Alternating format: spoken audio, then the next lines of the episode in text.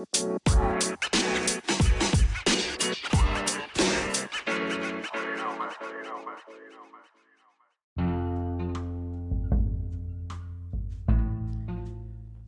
tal? Bienvenidos. Gracias por escucharme. La verdad te lo agradezco mucho y espero poderte aportar realmente. ¿Cómo llegó el coach al cereal? Pues sí, ya hay coaches por todos lados. Ya en todos lados, hasta en los cereales salen los, los coaches, ¿no? este, hay coaches de todo ya. Y vamos a ver cómo llegamos a eso. Y vamos a ver un poquito de la historia del coaching. Miren, yo siempre digo, hay que ser flexibles, hay que eh, concentrarnos, para mí, es mi punto de vista, en el fondo y no en la forma. Mucha gente se clava con que si es bueno o no es bueno, que si, que si es satánico, que si vale la pena o no vale la pena ser coach, que si es injusto para muchos que estudian muchos años de terapeutas y psicólogos. Miren, todos tenemos un espacio, todos tenemos un lugar y todos también no lo ganamos, porque puede haber, no me puedes decir que un médico es la persona más sana, ¿estás de acuerdo? O sea, el conocimiento no te hace eh, impecable ni perfecto. Puede haber médicos que no cuiden su salud, que conozco a varios, y no por tener el conocimiento de 10, 15 años de medicina, son las personas más sanas. Entonces, en esto del conocimiento, la experiencia y la actitud, las cosas son muy variables. Eh, ¿Vale la pena, Fernando, estudiar? Claro que vale la pena. Todo lo que haga que seas una mejor persona, que, tengas más habilidades para relacionarte con tus hijos, eh, impulsarlos mejor, darles orientación, no herirlos, igual con tu pareja, relacionarte mejor sexual, emocionalmente, mentalmente, tener mejor actividades, emprender en tu negocio, tus proyectos, tu trabajo, tus metas. Claro que todo eso te ayuda. O sea, eso no hay duda de que cualquier conocimiento que tenga una aportación a tu vida debería ser conocido por todos. Y esa es una de mis misiones, tratar de quitarle todos los tapujos y reglas y las cosas y tratar de hacer lo que podamos hacer con lo que tenemos. Y si cada día sabemos más, vamos a poder hacer más. Bien, entonces vamos a ver ahora un poquito de la historia del coaching, luego voy a llegar por qué el título. El coaching en realidad... Eh, también hay muchas eh, corrientes de dónde se origina. Muchos hablan de la filosofía, podemos remontarnos, ¿te acuerdas de Tales de Aquiles, donde se supone que nace la filosofía moderna, con Anaximandro y bla, bla, bla, y podemos llegar hasta el maestro Sócrates, que fue maestro de Platón, que Platón fue maestro de Aristóteles y maestro Aristóteles fue maestro de Alejandro el Magno, o sea, imagínate los conocimientos cómo van creciendo y se desarrollando. Bueno, Sócrates por ahí aplicaba lo que llamaban la mayéutica, que quiere decir dar a luz, son así le decían las parteras, ¿no? Entonces buscaba, puedes buscar muchos ejemplos en, internet, eh, aplicaba la mayéutica. A través de preguntas buscaba que tú dieras a luz a un nuevo conocimiento en el cual tu mismo reflexión hiciera que esta introspección saliera eh, de ti las conclusiones, ¿no? A veces de forma irónica o confrontativa para poder acorralarte y que tú mismo saques tus deducciones. Eso le llamaban la mayéutica. Entonces, podemos decir que mucha gente viene desde ahí, desde el acompañamiento en grupo que se hacía eh, para todo esto. Después eh, eh, se cita mucho a Timothy Galway, ¿sí? un entrenador de tenis, que de alguna manera escribió un libro que se, difundió mucho en el mercado, ¿sí? Este, y eh, puso una metodología que de alguna manera eh, el juego interior le se llamaba el libro y esta metodología la empezaron a difundir en el deporte cómo es que tienes tú internamente una vamos a llamarle pudiera ser el inconsciente o subconsciente alguien que está compitiendo contigo y que te marca tus límites y alguien externo que eres tú. Entonces en ese juego mental, de alguna manera, esa competencia hay que coordinarnos y ponernos de acuerdo y ahí empieza a inculcar el poder de la visualización y cómo él empieza a, ser como un coach, porque la palabra coach quiere decir carruaje. Y un carruaje era aquellos, es inglés, que te llevaba de un lugar a otro, ¿no? ¿Te acuerdas del carruaje con los caballos? Entonces tú le decías a dónde vas a ir. Es el equivalente hoy a tu GPS, perdón, a tu Google Maps, en el cual tú le dices, estoy aquí, quiero llegar acá, ¿no? Y te marca la mejor ruta. Ah, pues eso, eso es el coaching básicamente, ¿no? El coaching lo que te va a buscar es cuáles son las alternativas y las rutas. Tú puedes elegir un mejor paisaje, pero durar más tiempo, o puedes elegir, si lo que quieres es velocidad, la ruta más corta con menos tráfico, menos accidentes, etc. Es lo mismo. Eso prácticamente es un coach. Vamos a hablar más adelante de exactamente cuáles son el coach, las técnicas, todo lo que ha habido. Pero bueno, después esta persona lo exporta eh, este americano eh, lo lee John Whitmore, que es en Gran Bretaña, y también crea un método que es uno de los más simples y más efectivos, que es un acróstico por ahí eh, para ejercer el coach. Y bueno, empieza a formarse, después se crea crean una estructura, empiezan a regular, ya sabes, todo es negocio y todo hay que institucionalizarlo y hay que poner las reglas porque la gente eso busca, busca el reconocimiento, busca las reglas, busca diferenciarse.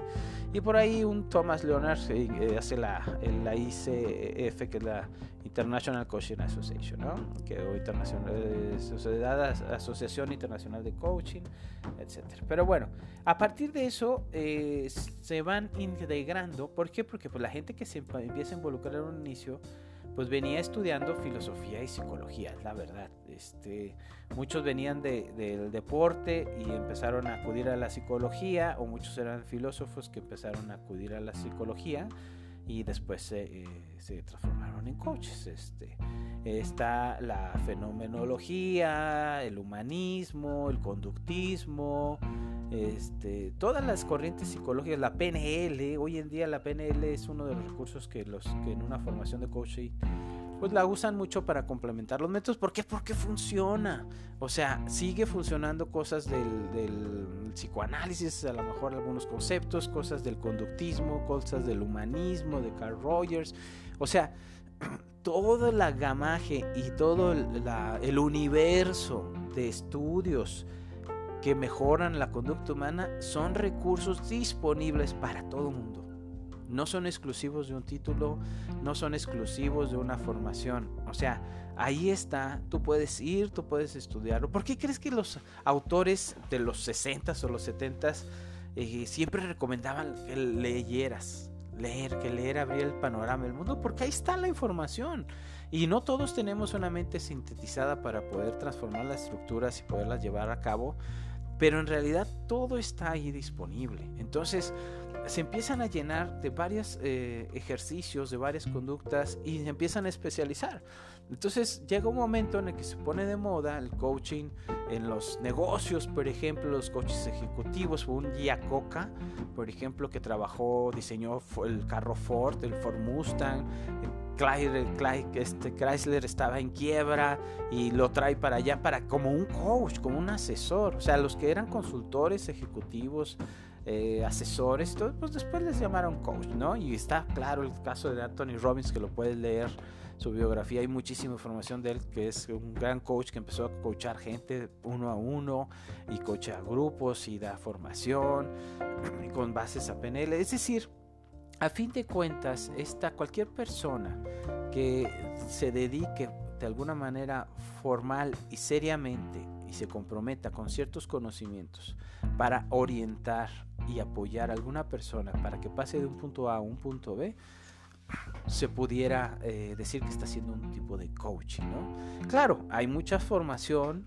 que está ahí, que a veces te forman un poquito como psicólogo, un poquito de PNL, un poquito acá, un poquito allá, el coach ontológico que va enfocado al ser, todas estas formas psicológicas que es más por las bases, desde el coach integral que integra varias cosas, o sea, va a ver y vas a escuchar mil y un cosas. Aquí eh, el asunto es que poco a poco se fue poniendo de moda, como todo lo que se puede copiar, todos los trending topics, todas las modas, pues se pueden copiar. ¿Por qué? Porque se pueden copiar, así de simple, porque es fácil. Y se le van incluyendo este, temáticas, conceptos de inteligencia emocional, de psicología positiva. Yo mismo me he enfocado los últimos 4 o 5 años a psicología positiva y luego se va a la psicología del deporte, que también agarró otros recursos, va saliendo nueva información y todo. A fin de al cabo, seamos sinceros, eh, hay niveles, Hay niveles, hay niveles de formación. No cualquiera es coach. Vamos a dedicar un capítulo específicamente de cómo saber si eres un buen coach o no para que haya algún de alguna manera un contexto y un panorama, ¿no? Porque este, no cualquiera es o no cualquiera es. Y los que son, aunque son muy fregones, de todos modos van a ser descalificados por los que son eh, este, profesionales, ¿no? De alguna rama. Eh, a mí me han criticado mucho en muchas situaciones sin saber que tengo estudios, que tengo maestría. Eh, es decir, a fin de cuentas tú te especializas en algo y eso es lo que puedes coachar de mejor manera. Pero entonces se puso de moda y, y toda la tendencia del mercado fue adaptar la palabra coach. Entonces, antes yo era consultor de empresas, ahora soy coach empresarial. Antes era eh, coach, eh, eh, era entrenador físico y ahora soy coach físico, ¿no? antes era un nutriólogo y ahora soy coach nutricional. Antes era, eh, asesoraba empresas o negocios, ahora coach de negocios.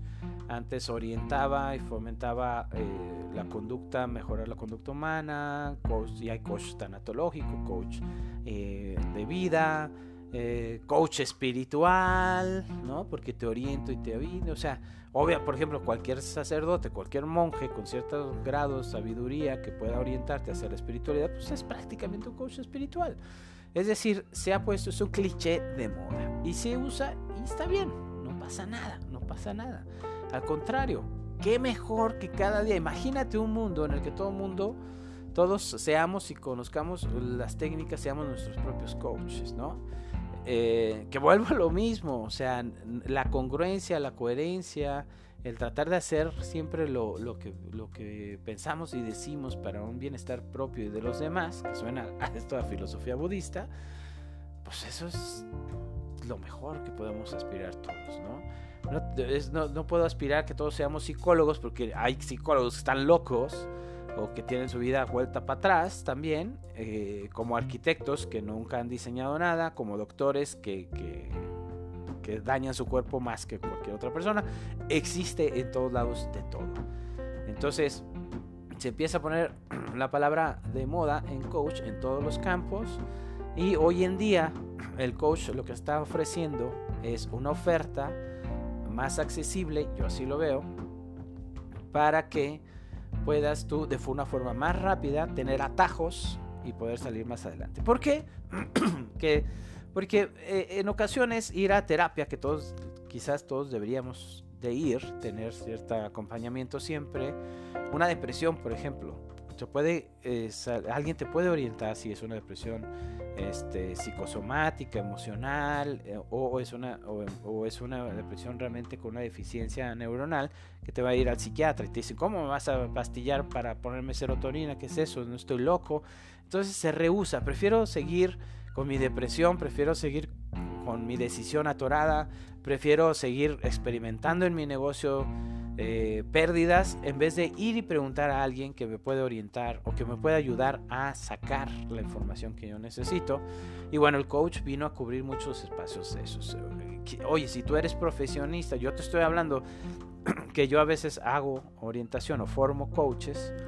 Muchas de las cosas cuando los estoy formando, lo que les digo es, ok, tú eres doctor, da coaching en algo, nada te quita ponerte la palabra coach y eso. Ejemplo, los nutriólogos. A lo mejor alguien estudia toda la carrera de nutriología, de nutrición, y entonces de repente sale un coach de hábitos en el que combina la parte mental con la parte de los alimentos y con una receta muy efectiva, con una fórmula ya muy comprobada, va directo al grano y te dice, a ver, tu problema es emocional, te estás eh, ocultando, no quieres amor porque sufriste en tu relación pasada, vamos a volcar esa fuerza y ese amor propio hacia ti, vamos a despertar un poquito tu estado emocional para que te valores más y al mismo tiempo vamos a llevar un régimen no tan estricto de lo que tú comes, papá, entonces estás en tu receta, funciona más rápido más concreto. Ok, si está funcionando y si es efectivo, hay que hacerlo, hay que usarlo. Tú, eres, tú estudiaste nutrición cuatro años, haz lo mismo.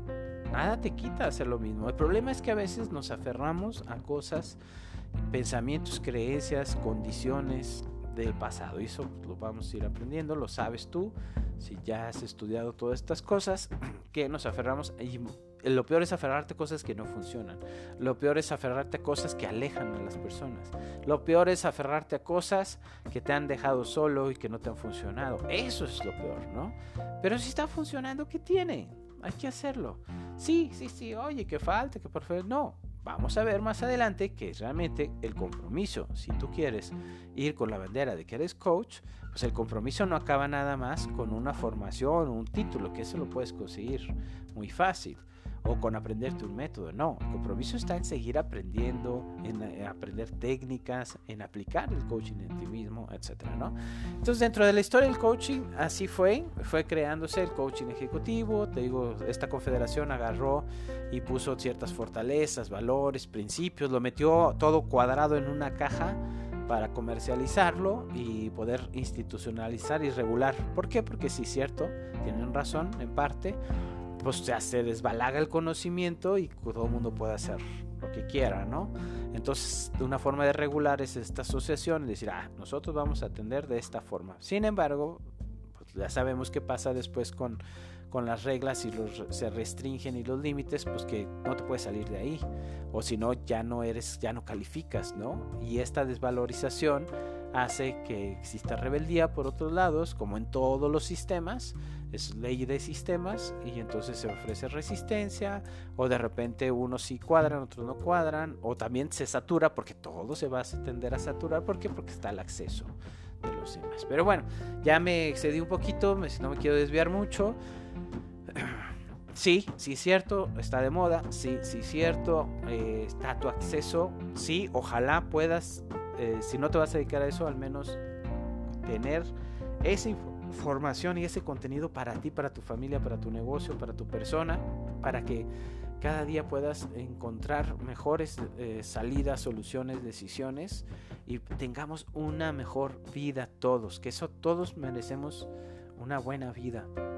Entonces mi recomendación es, si puedes estudiarlo, estudialo, si puedes ejercerlo, ejércelo con seriedad.